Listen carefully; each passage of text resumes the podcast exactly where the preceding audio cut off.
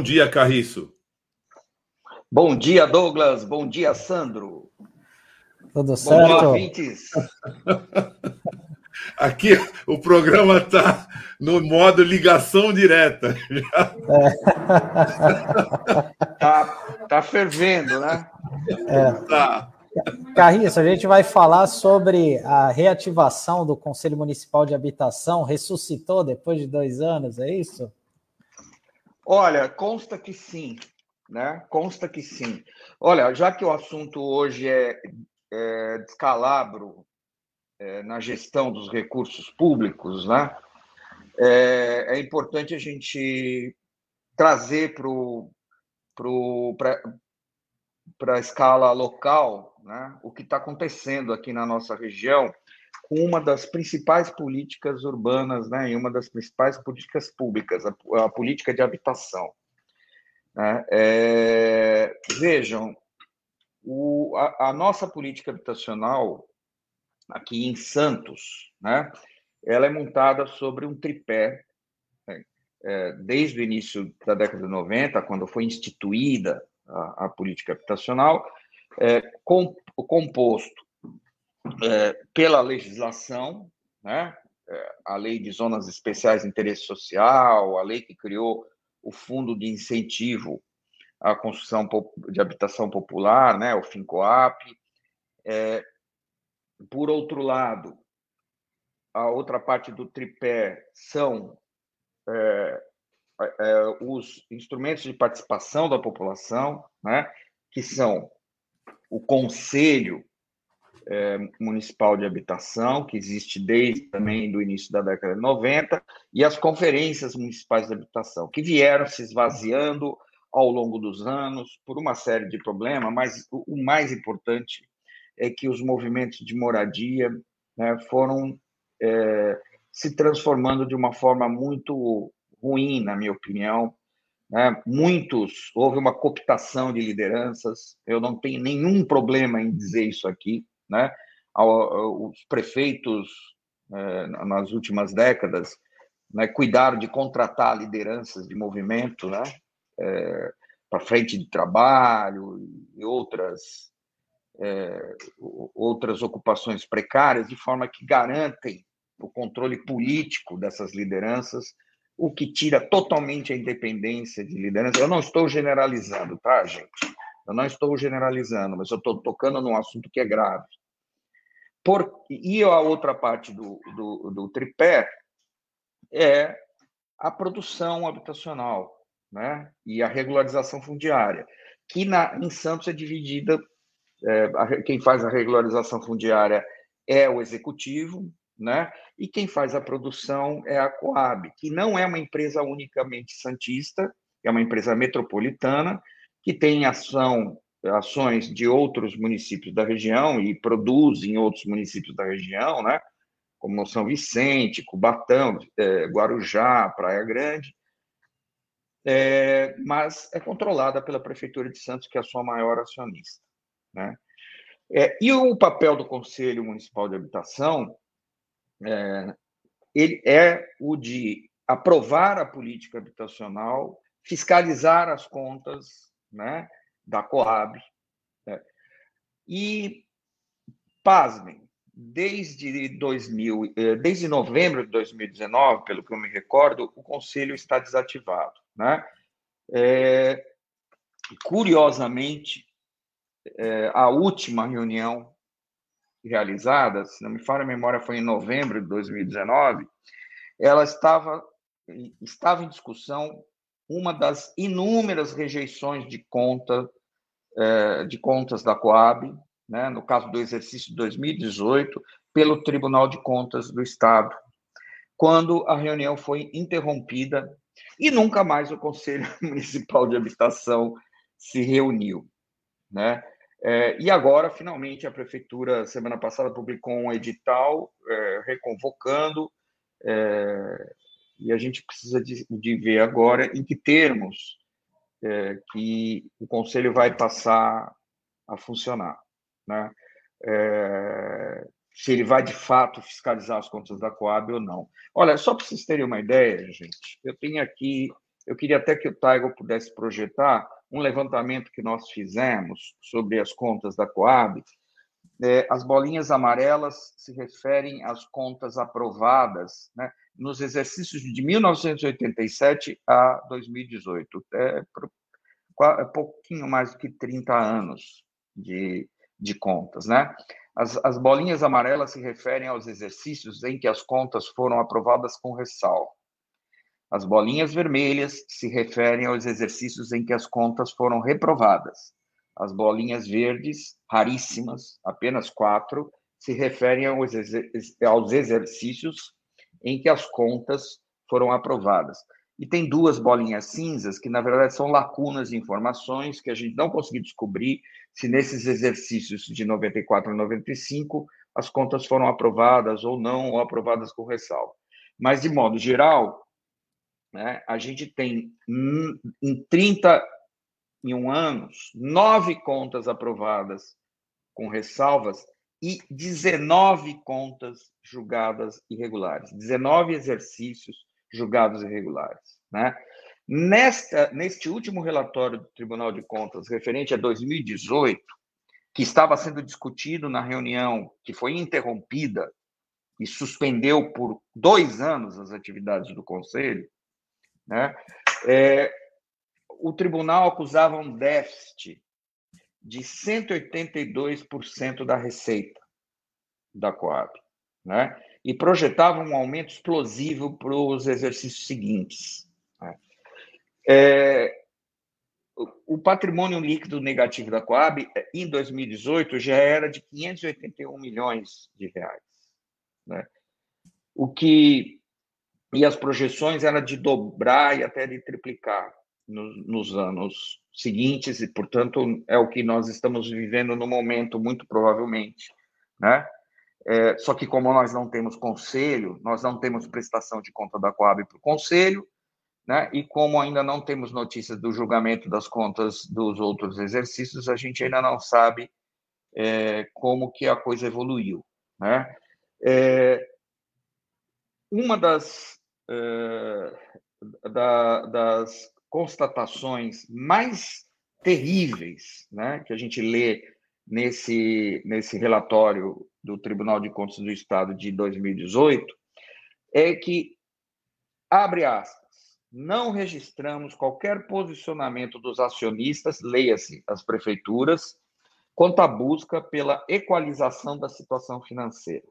Ou seja, a empresa degringolando, a política habitacional afundando, e é por isso que as prefeituras ficam né, com esse mantra que não podem é, realizar projetos, né, porque não tem dinheiro, obviamente, não pode ter dinheiro fazendo uma gestão de uma empresa pública dessa forma, né?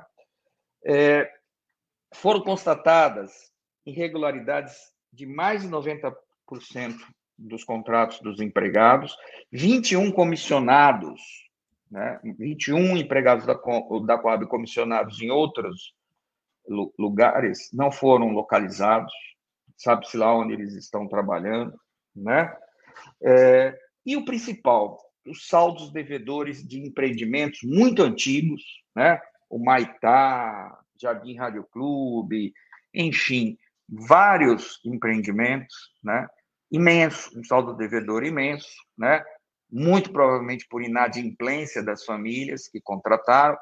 É, tem casos que remontam à época do BNH, enfim, todos nós sabemos, mas é, é preciso encontrar uma solução para isso, gente, porque o Casa Verde Amarela não produz nada para baixa renda na nossa região, né?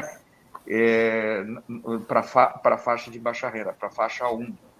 A CDHU não consegue dar conta de tudo sozinha. E o governo do estado, que é responsável pela CDHU, tem uma visão de que só a, a, privada vai, vai nos resgatar. Né? É, portanto, a tendência é apostar em PPPs, que a gente sabe que nunca vão sair, porque aqui na nossa região, dificilmente algum empresário do ramo vai botar dinheiro em algo tão incerto nesse momento de crise econômica grave quanto a produção habitacional para baixa renda. Né? Se colocar dinheiro, não vai ser para baixa renda. É só para complementar, né? Porque a gente tem vários projetos aí que foram anunciados nos últimos anos pela prefeitura e até agora não foi colocado nenhum tijolo, né? Que é o caso daqueles terrenos da Tripa, né? Ali aqui na Vila Matias, aqui próximo, o Prainha, que fica ali próximo ao Morro do Ilhéu, e também o Caneleira 3, né? Eu queria mostrar uma foto que eu tirei semana passada lá do campus Dom Edílio, da Unisantos, que é vizinho a um desses terrenos da Tripa.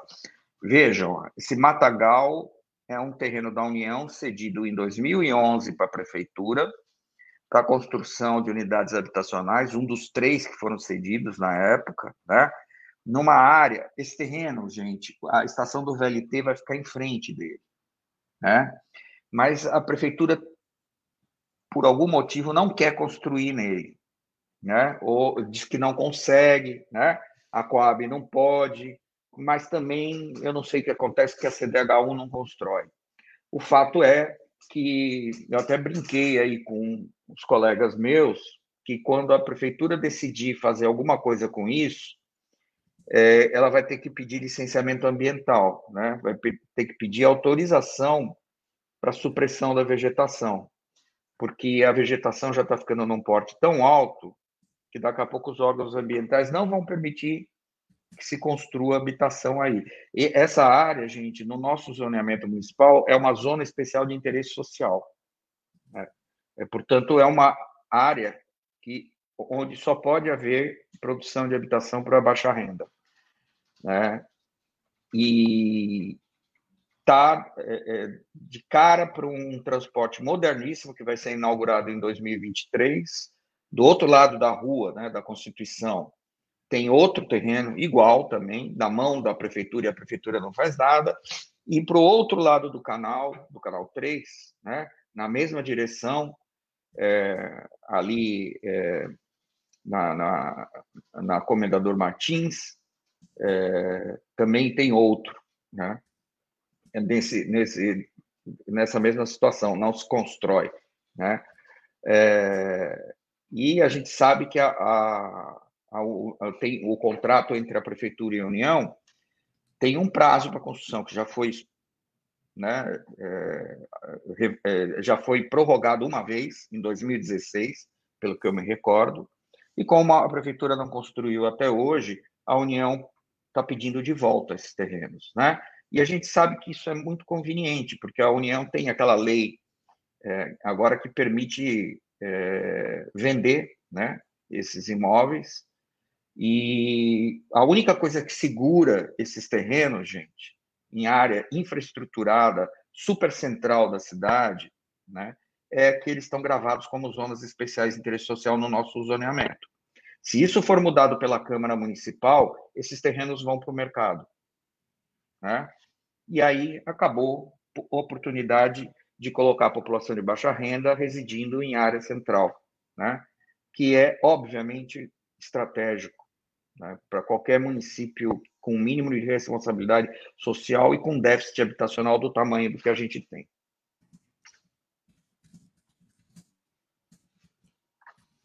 Tá ótimo, Carriço. Eu queria agradecer a tua participação e os alertas que você fez aqui, né? Foram muito importantes sobre essa questão habitacional, que é um dos, uma das grandes chagas que a gente tem aqui na nossa cidade e na nossa região.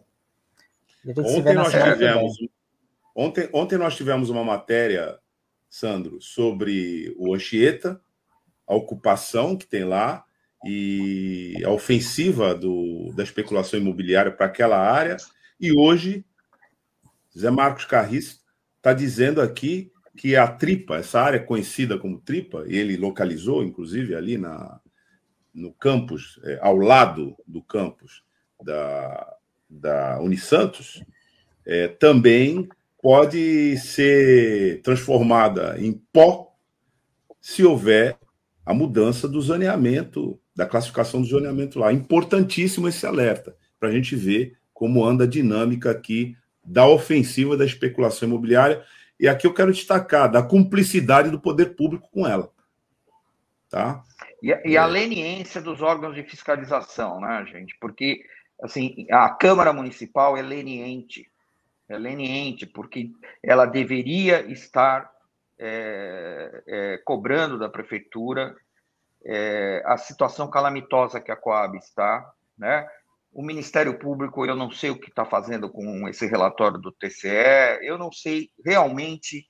É, é, há um, uma espécie é, de um acordo né, para se jogar para debaixo do tapete essa situação calamitosa da política habitacional na nossa cidade. Né? É, um, é, uma, é uma coisa intolerável, na minha opinião.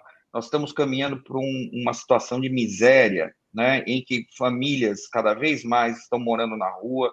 Essa situação da Casa de Saúde Anchieta se arrasta há é, anos e anos, né? E esses terrenos eles poderiam ser oportunidade para enfrentar essas situações, né? É, mas na verdade o que a gente vê é que isso não está na pauta, né? Isso é, é escondido, né? Não é revelado para as pessoas e o nosso dever aqui é trazer para a luz a situação gravíssima que a política habitacional do município enfrenta. E vamos acompanhar nos próximos meses, né, se de fato o Conselho Municipal de Habitação vai pegar no tranco. Carriço, muito obrigado pela tua é, participação hoje aqui na tua coluna e trazer essas informações e esse alerta. Eu destacaria o alerta que você fez. É, informa aqui a audiência que se trata é, de um dos grandes especialistas nesse tema que nós temos na nossa cidade. José Marques Carriço nos alerta sobre a possibilidade de se alterar né, a destinação para habitação social, mudando a classificação do zoneamento no uso do solo. E também já nos chamou atenção para esse edital de convocação do Conselho Municipal de Habitação, que a gente até botou aqui um, um destaque durante a fala dele, com a pergunta que ele fez: em que termos será é, chamada a Comissão Municipal de Habitação para discutir essa situação calamitosa que ele informou aqui? Obrigado, Carriço. Até quinta-feira da semana que vem, quando você volta com mais informações é, importantíssimas sobre políticas públicas urbanas aqui na nossa região. Tchau. Um grande abraço, Douglas. Grande abraço, Sandro. Um abraço, ouvintes e internautas. Tchau, Carriço. Até.